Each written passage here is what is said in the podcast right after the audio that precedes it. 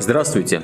Это «Последний понедельник», подкаст Минского диалога о международных отношениях и безопасности. Продолжаем идти по стопам наиболее интересных событий внутри и вокруг Восточной Европы, и сегодня на нашей повестке как никогда тем. Поговорим о Мюнхенской конференции по безопасности, годовщине начала войны в Украине и тем сюжетам, которые сопутствуют этой дате, пресс-конференция Александра Лукашенко для белорусских и зарубежных журналистов, визите главы МИД Венгрии в Минск и о некоторых других темах. В офисе Минского диалога Алисия Иванова, Денис Милинцов и я, Евгений Пригерман. Действительно, вопросов очень много на этой неделе. Я предлагаю начать с Мюнхенской конференции по безопасности – она на самом деле, по крайней мере для меня, пришла довольно ожидаемо, то есть никаких э, сверх неожиданных заявлений никто не сделал. Понятно, что российской делегации там не было, и главной темой была Украина. А, и как бы заявления западных стран все примерно э, вписываются в нарратив, который весь год продвигался, что демократия должна поддерживаться, в том числе с помощью оружия. Ну вот какие вы можете выделить главные сюжеты, которые на этой конференции прозвучали? Я, может быть, начну не с самой конференции, а с ежегодного доклада, который готовится к этой конференции, по-моему, где-то начиная с 2012 или 2013 года.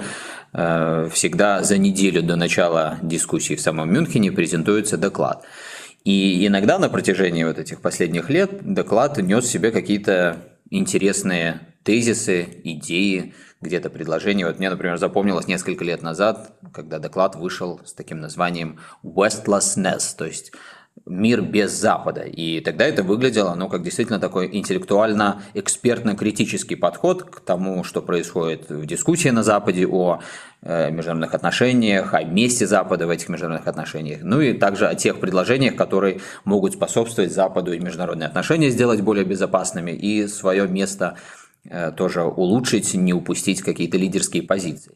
Но вот глядя на доклад этого года, складывается ровно противоположное мнение, по крайней мере у меня оно сложилось, и это один из тех редких случаев, когда э, я открываю некий документ и имею установку прочитать его, что называется, от и до, но уже после ознакомления с Executive Summary, в общем-то, не видится никакого смысла его продолжать. Я здесь никоим образом не хочу э, как-то критиковать составителей этого доклада. Кстати, тоже интересно, что буквально за несколько дней до начала Мюнхенской конференции издание «Политикал» опубликовало очередную такую разгромную статью по поводу Мюнхенской конференции безопасности, где в том числе утверждается, что и доклад в свое время был придуман ну, как такой манипулятивный что ли, инструмент не столько э, самой Мюнхенской конференции, как э, компании McKinsey – вроде бы как э, влияние этой компании на содержание всего, что делается Мюнхенской конференции по безопасности, огромное. Но здесь не будем выдаваться в детали, я просто немножко анонсировал эту публикацию, кому интересно, могут ознакомиться. В принципе, мы знаем, что, к сожалению, иногда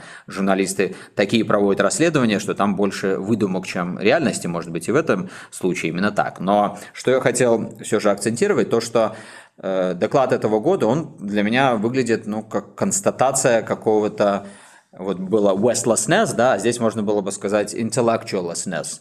Э, то есть это просто, э, просто какой-то такой сверхупрощенный мейнстрим, который, ну, может быть, приемлем в рамках э, избирательных кампаний. Когда ну, мы политики... вот пошутили за кадром, что это выглядит как будто написал искусственный интеллект. Может быть, так и случилось. Я тогда заранее тоже прошу прощения. Э, может быть, через неделю нам объявят, что это был такой э, технико-интеллектуальный эксперимент. Но суть в том, что в докладе есть буквально, наверное, два основных тезиса. Первый – это то, что в мире происходит столкновение демократии и автократии – Соответственно, демократии должны сделать все, вложиться в военку, в политические, дипломатические инструменты, чтобы победить. Второй тезис, что есть страны, которые, как говорят, сидят на заборе. Вот меня, кстати, всегда раздражает э, само это утверждение, потому что сидеть на заборе, это вообще-то нужно иметь в виду, что у каждых стран есть свои интересы. Если вам кажется, что кто-то сидит на заборе, то, конечно, у тех, кто занимает свою позицию, нейтральную, там, суверенную и так далее, есть свои интересы и свои э, резоны занимать такую позицию. Но да ладно. И значит, вот э, эти страны занимают свою позицию, поэтому надо их убедить, что они не правы в этом. Ну и, может быть, не стоит всегда давить на них, а можно еще предложить им какие-то, э, что называется, плюшки. Да? Ну и вот к этому сводится дискурс. Если это так, и Денис, наверное, сейчас нам более подробно расскажет о том, что он услышал в выступлениях политических лидеров и экспертов, которые принимали участие в Мюнхенской конференции, но если Основной документ, который призван задать такую интеллектуальную рамку э, дискуссии, вот сводится к таким примитивным тезисам, то, конечно, э, возвращаясь к идее о westlessness, мы, я думаю, видим вот ее самое такое, что ни на есть выражение на практике. Ну и тут э, обычно соотношение же какое? А доклад, он э, а, как правило, более глубокий, он передает тут э, смыслы тех дискуссий, которые происходят и на самой конференции, и в кулуаре. А, то есть он по определению доклад, он должен быть глубже.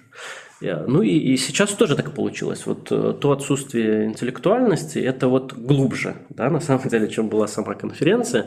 А, потому то есть, что... значит, на самом деле, да, все, на самом деле все нормально, да? Еще хуже в самих выступлениях. И вот, э, по крайней мере, из того, что я э, смотрел и читал, можно сделать вывод о том, что действительно конференция, к сожалению, выродилась в такое политическое мероприятие, где набор лозунгов, он подменил собой уже какие-то э, критические э, дискуссии, продуцирование каких-то смыслов и так далее. Но вот э, если обобщить все сказанное на конференции, то можно ее свести к нескольким таким мыслям, не побоюсь этого слова.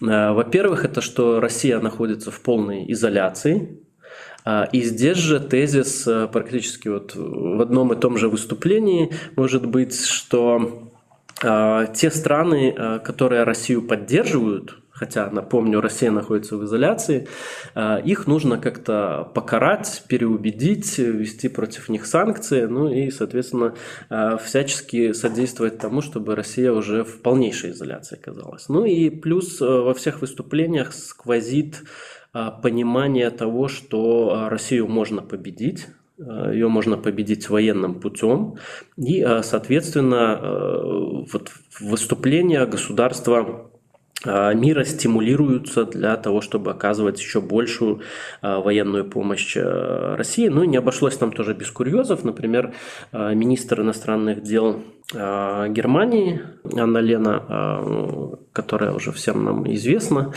она заявила о том, что всем было бы лучше, если бы Путин изменил свою а, политику на 360 градусов. Ну, это вот квинтэссенция того, что там происходило. Хотя сама по себе конференция задумывалась, опять же, как э, такая интеллектуальная, прорывная, которая должна задавать новые смыслы.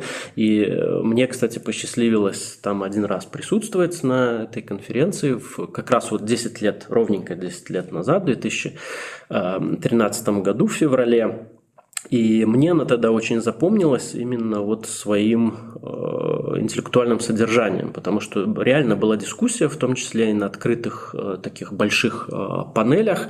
Там выступал и Янукович, который тогда еще был президентом Украины, и Алиев, и действительно были критические вопросы. И вполне интересно завязывалась дискуссия и на полях этих выступлений в открытой вот этой части, и тем более были очень интересные интересные дискуссии в закрытых э, панелях и э, в так называемых этих сайт-ивентах, когда можно было с отдельными э, такими звездами этой конференции пообщаться, позадавать им вопросы. Поэтому для меня сейчас такой очень яркий контраст. Э, и на самом деле вот, мысли после этого всего остаются грустные, зная, как, как это было раньше.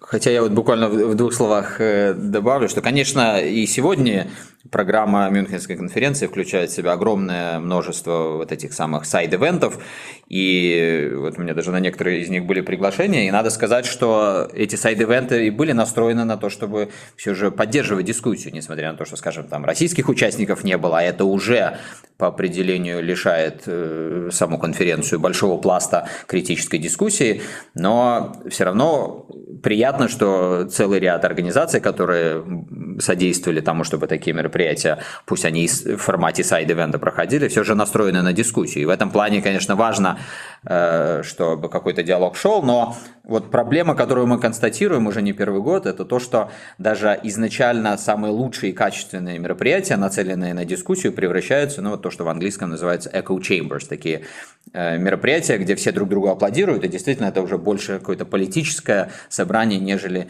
э, дискуссия интеллектуалов и экспертов. И вот мы в свое время в Минском диалоге гордились тем, что э, наш форум как раз-таки своей миссией имел то, чтобы уйти от этой echo chamber, но э, так складываются региональные расклады, что, как мы уже говорили в начале этого года, все живут в настолько параллельных мирах, что уже даже на интеллектуальном уровне точек соприкосновения или пересечения практически не находится.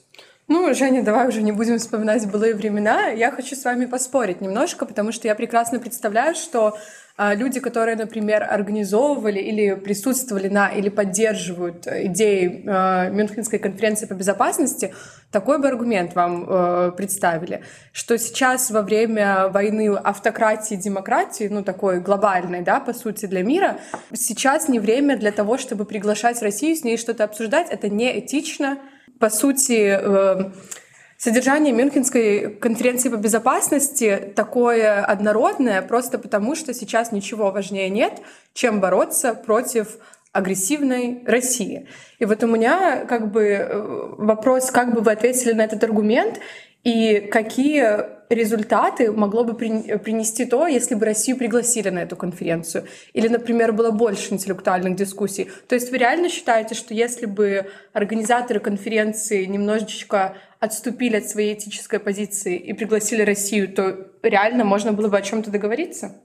Ну, во-первых, нет никакой войны между демократиями и автократиями. Это абсолютно выдуманная рамка, почему Но мы ее... так это представляют. Так, почему мы это и критикуем, что когда вы начинаете представлять и задавать какую-то аналитическую рамку, которая неадекватна реалиям существующим, то это не помогает, как правило, вам э, реалии изменить в соответствии с вашими задумками, дизайнами и так далее. Это просто еще больше затягивает вас в какую-то э, колею, которая обернется еще большей трагедией. Это первый момент. Второй момент, э, действительно распространен этот аргумент, что ну о чем с Россией разговаривать, если у нас настолько там диаметрально противоположные. Кстати, то же самое говорят в России. Мы точно так же критикуем те мероприятия, которые в России зачастую проходят, где, э, ну уж точно нет никакого места для дискуссий. Но тогда просто стоит задаться вопросом, а для чего все эти площадки?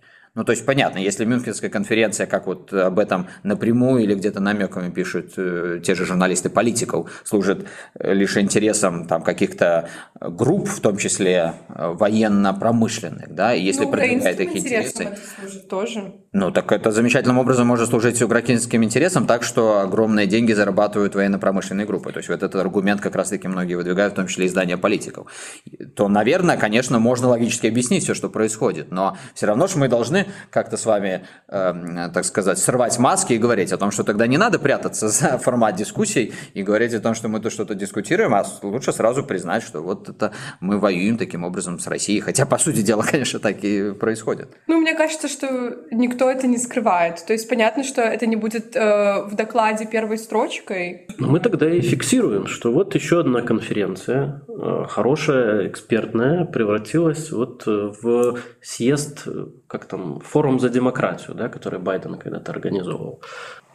После такого же уже и говорить ни о чем другом не хочется, но, э, но нужно. Но нужно, да, поэтому давайте, наверное, перейдем к пресс-конференции Лукашенко с западными журналистами. Как раз вот э, там была такая повестка на Мюнхенской конференции, а какая повестка была у Лукашенко? Ну, кстати, многие тоже скажут, что э, тезисы, которые звучали от Лукашенко, они Э, вот как мы критикуем Мюнхенскую конференцию, да, что она э, все дальше уводит нас от реалий. Многие, конечно же, скажут, приглашение Байдена посетить Минск, это тоже не, вообще не имеет ничего общего с реальностью и какой-то параллельный мир. И, наверное, у этих людей будет своя правда, и никто тут друг другу ничего не докажет. А, но я здесь просто обращаю внимание, что вот интересно, как бы далеко не уходило это противостояние, как бы далеко оно не затягивало э, Беларусь, из Минска продолжают звучать вот эти тезисы, хотя они уже обрамлены не только э, в э, миролюбивость, не только в аргументы кота Леопольда, как это было между 15 и 20 годом. Здесь параллельно звучат, можно сказать, агрессивные многие ремарки и все, что связано с военно техническим сотрудничеством Беларуси и России в контексте противостояния, но все равно продолжают звучать и вот эти тезисы о том, что надо хоть э, как-то договариваться. Здесь вот э, Лукашенко в своем стиле, в общем, пояснил, что он имеет в виду. Он сказал, что если будет ядерная война, в Беларуси не станет.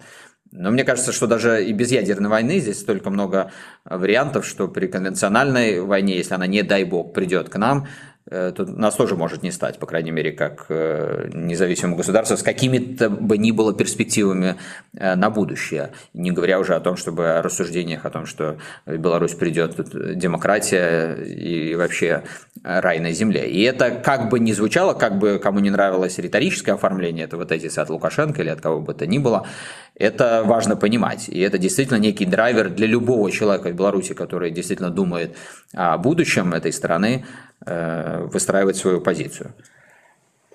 Да, там, э, ну и здесь, в отличие от Мюнхенской конференции, здесь понятно, это политические заявления, э, они должны были быть сделаны. И опять же, вот подчеркну этот тезис, который Женя уже сказал, что кто-то должен посылать миролюбивые сигналы, и Лукашенко как раз эту площадку за собой сохраняет, и э, для внешнего э, наблюдателя, и как раз вот э, проводником этого внешнего наблюдателя были эти западные журналисты, должно стать очевидно, по крайней мере в Минске, наверное, это представляют таким образом, когда организуют подобные мероприятия, должно стать очевидно, кто миротворец и откуда исходят э, миролюбивые заявления. Они исходят из Минска, и э, тут можно, конечно, шутить много по этой теме, насколько Минск может э, стать э, таким э, источником переговоров и местом переговоров. Но давайте вспомним 14-15 годы, тогда тоже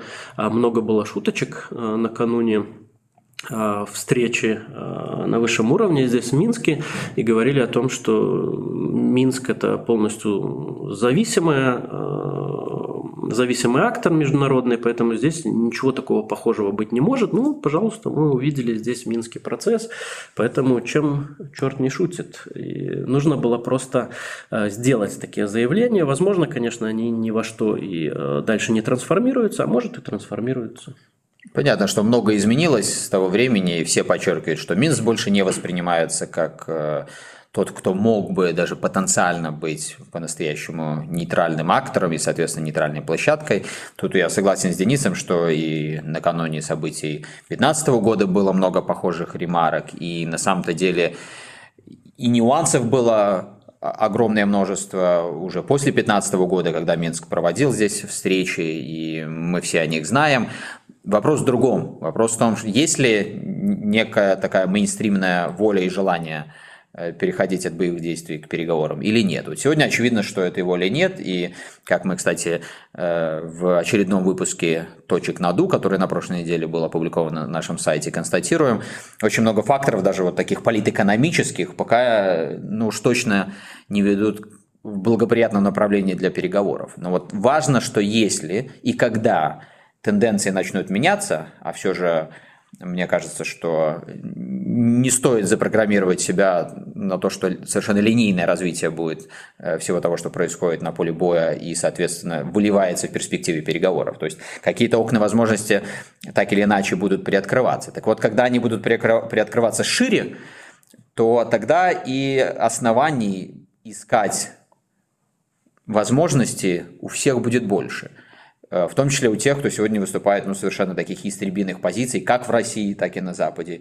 и так и в Украине. И вот когда это произойдет, и хочется думать, что это произойдет как-то быстрее, чем, э, чем не быстрее, тогда и многие вещи, которые сегодня кажутся там, в том числе анекдотичными, странными из параллельного мира, они могут пригодиться. Главное, как мы понимаем, в таких ситуациях, э, чтобы возможности были, а уж Э, тот, кто ими сможет воспользоваться, как правило, находится. Ну вот, к слову, о тех, кто хочет воспользоваться возможностями, давайте поговорим о наших венгерских братьях, которые поддерживают э, стремление Беларуси э, перейти к более каким-то мирным состояниям в регионе. 13 февраля, неделю назад, приезжал в Минск глава венгерского МИДа. Что вот мы можем на, на этот счет сказать? Как это прокомментировать? Почему же тогда просто глава венгерского МИДа? Тогда уже надо продолжать там на, на брата глава венгерского МИДа, да? А, ну, тут на самом деле э, фактуры не так много, чтобы мы делали какие-то там заявления э, сенсационные, но тем не менее э, самый главный вывод из этого визита, что канал коммуникации с Европейским Союзом у Беларуси остается, несмотря на э, то, что страна находится под санкциями, несмотря на то, что э, европейские лидеры в европейских институтах постоянно говорят о том, что Беларусь полностью практически изолирована от Запада за свое соучастие России, но тем не менее, как мы видим, ситуация на самом деле не такая.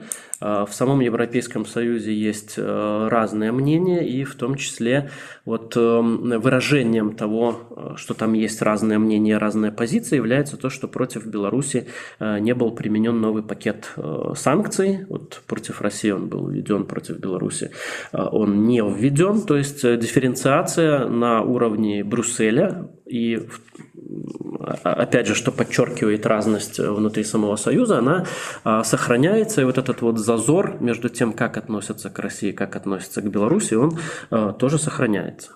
Конечно, примечательный этот визит для многих тем, что это первый визит после августа 2020 года европейского чиновника такого уровня, физический визит в Беларусь, потому что были, мы помним, разные телефонные разговоры, э, в том числе с главами государств, с Макроном, с Меркель, у Александра Лукашенко. Но вот то, что он сюда приехал, Тиярта, конечно, это э, для тех, кто следит за всяким символизмом, протоколами и так далее, это событие. Также здесь вот я полностью согласен с Денисом, он подчеркивает, что внутри Европейского Союза есть разные подходы, в том числе к вопросу войны в Украине.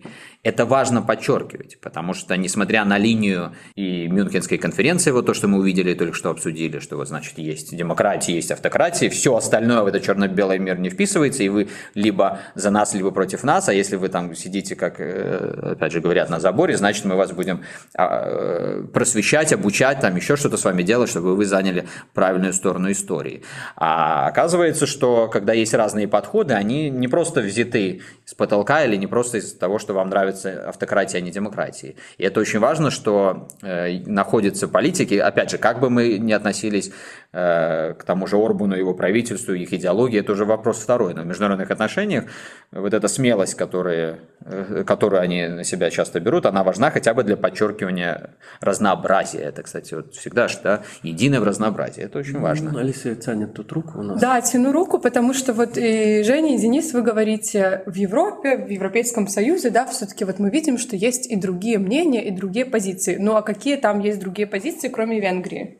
Ну, я думаю, что э, особенно по мере того, как ситуация будет затягиваться на фронте будут э, сопутствующие некрасивые вещи происходить и неприятности, да, то мы уж точно будем видеть э, гораздо больше таких разных мнений. И то, что голосование мы часто не видим в публичном пространстве голосования, да, вокруг, в том числе, там, санкционных каких-то пакетов.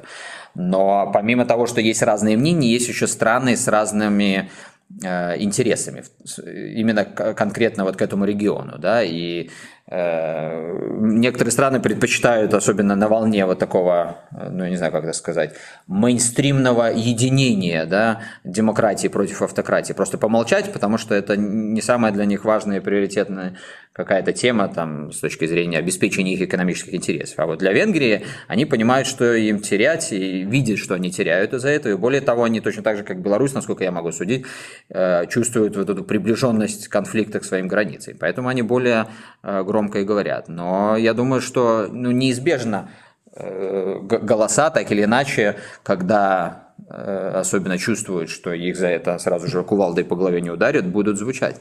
Ну, вот... Есть еще, я тут чуть-чуть добавлю, э, есть еще Германия, э, которая не фрондирует так открыто, как Венгрия, она, ну, поскольку она является, в общем, ядром Европейского Союза, но тем не менее ее позиция, ее политика, в том числе по отношению к Беларуси, она является гораздо более прагматичной, э, чем многих государств-членов Европейского Союза, которые выступают за ужесточение отношений, ужесточение санкций к Беларуси, там, как, например, страны Балтии.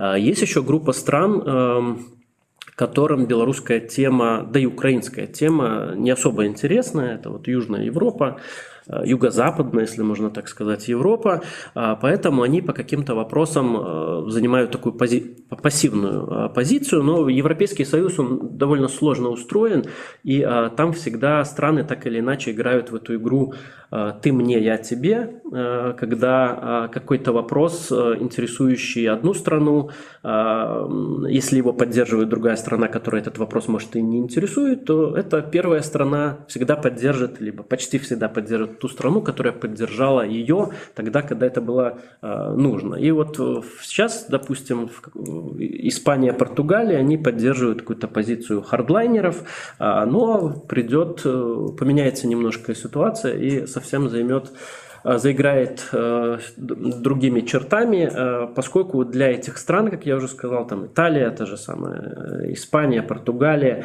для них тематика Восточной Европы, даже хотя сейчас конфликт такого уровня интенсивности, не настолько актуален, поэтому их позиция может в любой момент поменяться. Хотя вот интересно, Денис упомянул Германию, что она более прагматичная, придерживается традиционно политики в отношении Восточной Европы, России.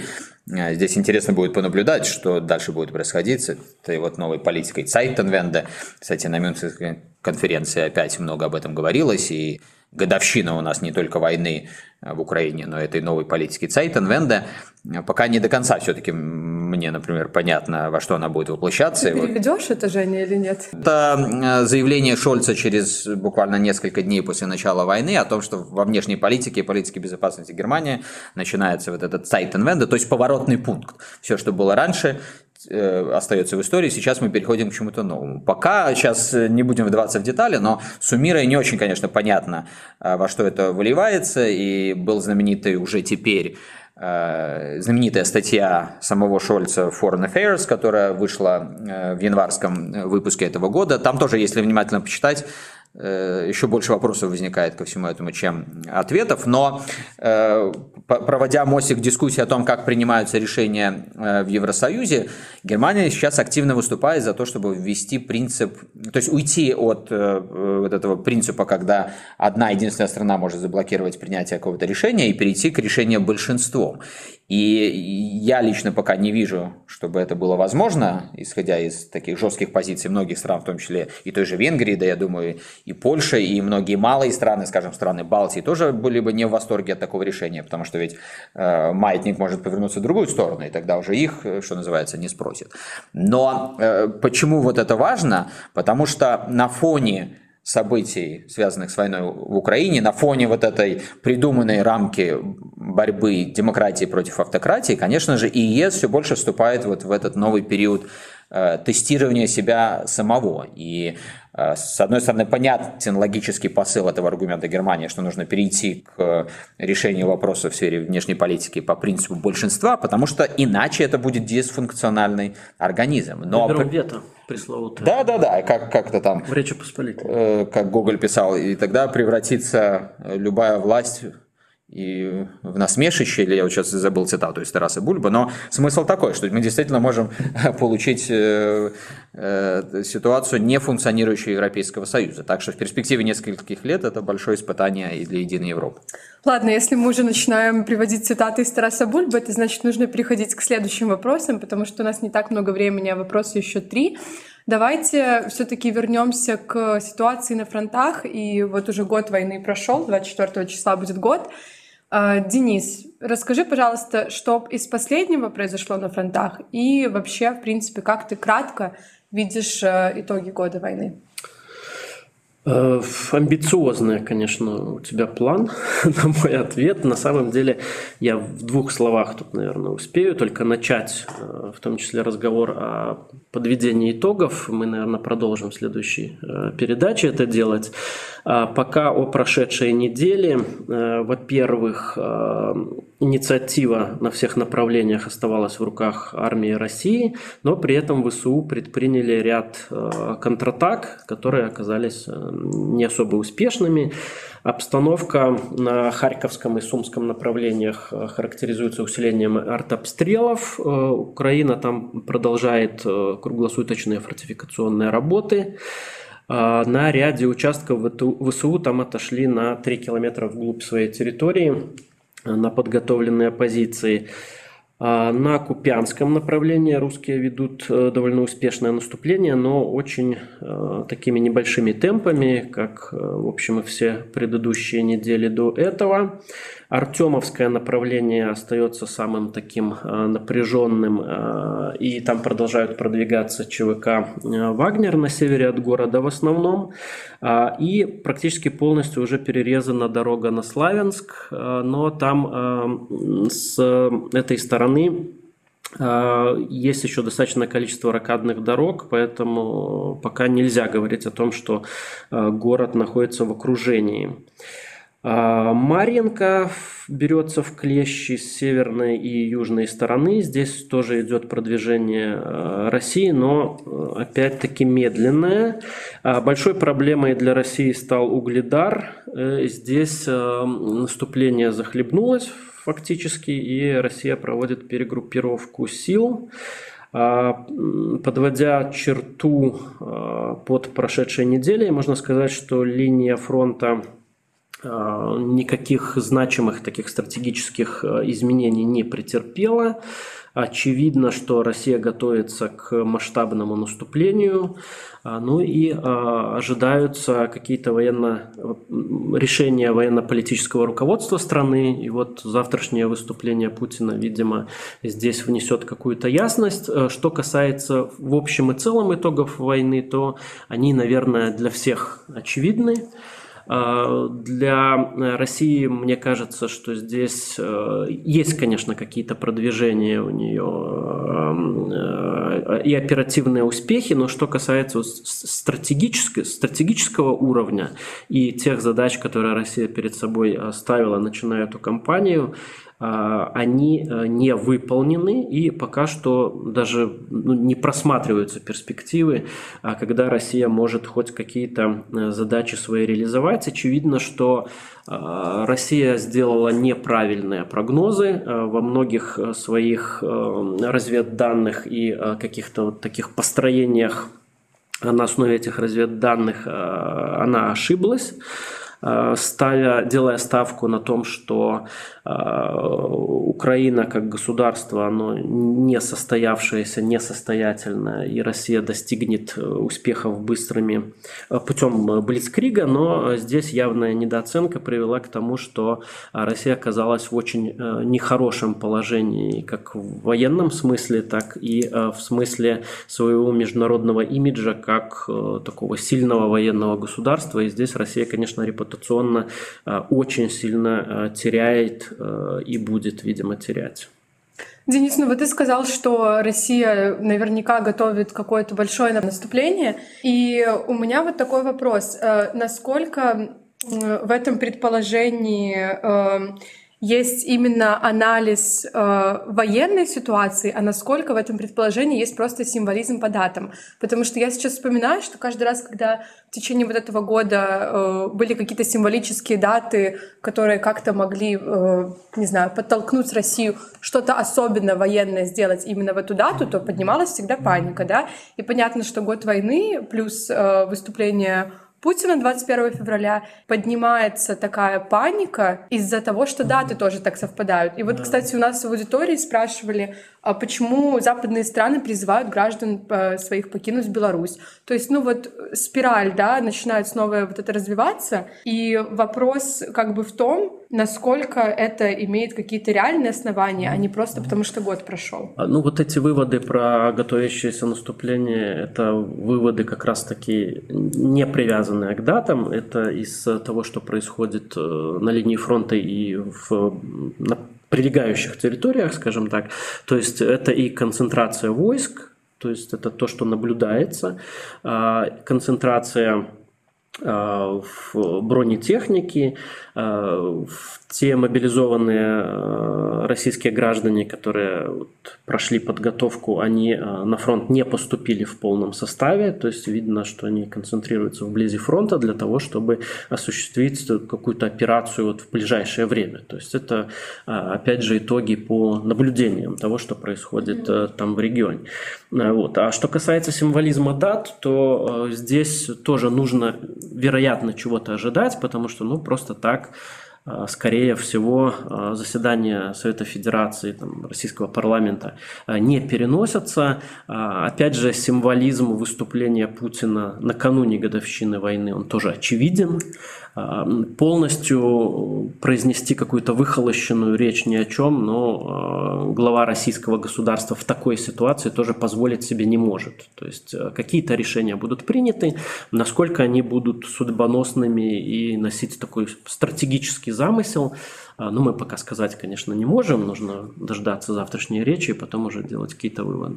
Ну, а что касается вот этих э, предупреждений или призывов со стороны Франции и Канады своим гражданам покинуть, в том числе территорию Беларуси и также Российскую Федерацию, ну, судя по всему, это связано Э, с той информацией, которая появилась где-то две недели назад, о том, что э, она появилась от российских э, представителей, от российских спецслужб, и они тогда публично заявили, что в том числе американцы сейчас якобы готовят каких-то там диверсантов, которые потенциально могут работать на территории России, готовить теракты. И вот я думаю, что весь этот сюжет действительно начал ну, пугать, что ли, Э, многие западные страны, в том числе Францию и Канаду. Э, есть, в принципе, такая как бы историческая, что ли, отсылка к тому, что в России э, происходят какие-то теракты, и публичном пространстве, часто это можно слышать от дипломатов, что вот якобы это такие методы традиционной работы самих российских спецслужб. И поэтому, когда они слышат, что российские спецслужбы предупреждают о возможности работы западных диверсантов, ну вот повышается вот эта э, степень озадаченности возможными терактами, они, естественно, в общем-то, выполняют свою функцию защиты собственных граждан и э, пытаются их предупредить. То, что это Франция и Канада, ну, просто, наверное, эти страны более, что ли, такие чувствительные, озадаченные. Мы видели и в предыдущих предыдущие недели, месяцы Франция тоже вот наиболее так активно реагировала на всякие информационные поводы. Высылала йод своим Йод высылала, да, в том числе. Ну, с одной стороны, можно над этим посмеяться, а с другой стороны, вот я все же считаю, что э, как бы лучше пусть будет смешно, но неплохо, да. Ну, будет, конечно. Да, и, и задача государств заботиться, еще раз подчеркну, о собственных гражданах. И поэтому все, что делается, вот оно э, должно быть на это направлено. Другой вопрос, что э, нам важно все же понимать вот этот контекст и тоже дополнительно самих себя не загонять в непонятные э, ловушки страха. Вот так я это сформулирую. Ну и про страх. Давайте все-таки какие-то в общих чертах выскажем предположения о том, что Владимир Путин завтра скажет. Ну, если, Страшного. Если в общих чертах, то я не знаю, да, самая общая черта. Ну вот мы э, начинали уже э, до записи передачи э, размышлять. И... Ну, включили только кнопку, к сожалению. Да, да, забыли тогда на тот момент включить кнопку. То есть, с одной стороны, я выскажу свое, по крайней мере, видение. С одной стороны, мне кажется, что какое-то, ну уж совсем такое ошеломляющее политическое заявление о том, что, скажем, меняется полностью э, весь ход ведения, э, ну вот как россияне это называют, специальной военной операции, и страна полностью переводится на э, режим военного времени. Но мне кажется, это было бы ну, даже опасно, что ли, э, для российских властей с точки зрения внутренней безопасности. Но при этом также очевидно, что э, необходимо многие вещи все-таки переводить на военные рельсы, ну, с точки зрения логики самой России, и если она собирается э, достигать каких-то качественных прорывов на поле боя. И в первую очередь это касается военно-промышленного комплекса, поэтому я бы, наверное, ждал вот какого-то такого заявления, которое, с одной стороны, не должно напугать чрезмерно людей в самой России, чтобы не спровоцировать какие-то нервные реакции, в том числе внутриполитического характера, но при этом э, позволить э, действительно э, сделать более эффективной вот эту военно-промышленную машину, и в том числе обеспечить бесперебойное, быстрое изготовление всех тех боеприпасов и вообще вооружений, ну, с которыми у России, судя по всему, действительно не так все хорошо. Ну, если рассуждать о том, что Россия может сделать сейчас, то тут, наверное, эм, несколько таких главных э, вопросов для нее. Э, получается, что вот в условиях такой поддержки э, Запада Киеву и в условиях, когда война, война приобрела такой гибридный характер, масштабный, то здесь э, Россия без тотальной мобилизации, без полной концентрации, э, централизации ресурса усилий, она победить не может. Соответственно, э, нужно как-то повышать этот уровень централизации. Я здесь с Женей согласен, что одномоментно для российского руководства было бы политически опасно вводить такие меры, потому что э, российское общество, оно привыкло к мирной жизни, оно э, такое довольно децентрализованное, несмотря на вот все эти э, мифы либо стереотипы о России, которые транслируются, как будто это такое авторитарное, полностью унифицированное, четко выполняющее приказы Путина государство. На самом деле это не так. Россия очень большая, э, она сложно устроена, и вот эта вот сложность России многообразность, она как раз вот мешает э, вести эту операцию. И мы уже видели, что руководство операции, оно уже переводилось на один уровень централизации выше, да, когда вот сначала ввели э, единое руководство операции, отдали Суровикину, потом переподчинили его уже генеральному штабу, то есть как обычно и должна вестись война по всем правилам, то есть руководитель генштаба становится главнокомандующий, но и этого оказалось мало, и, видимо, нужно дальше централизовывать Россию, то есть, а, возможно, речь идет о создании какого-то аналога там а, ставки командования, централизации большей экономики для того, чтобы перенаправлять более оперативно ресурс на нужды войны. А, то есть э, то, что потребует бюджетных э, изменений и для чего нужен э, экстраординарный созыв, созыв парламента, да, то есть для подкрепления этих решений. То есть, скорее всего, это будет такой какой-то паллиативная мера, да, не полностью там тотальная мобилизация, перевод страны на военные рельсы, а, но какой-то шаг в этом направлении, который должен повлечь за собой вот большую управляемость и переориентацию ресурса на ведение войны. Возможно, закрытие границ для того, чтобы избежать и бегства капитала, и э, бегства э, потенциальных э, мобилизованных граждан. Ну, мне кажется, скорее всего, вот мы что-то такое услышим. Ну, уже завтра узнаем, насколько эти прогнозы вообще близки к реальности.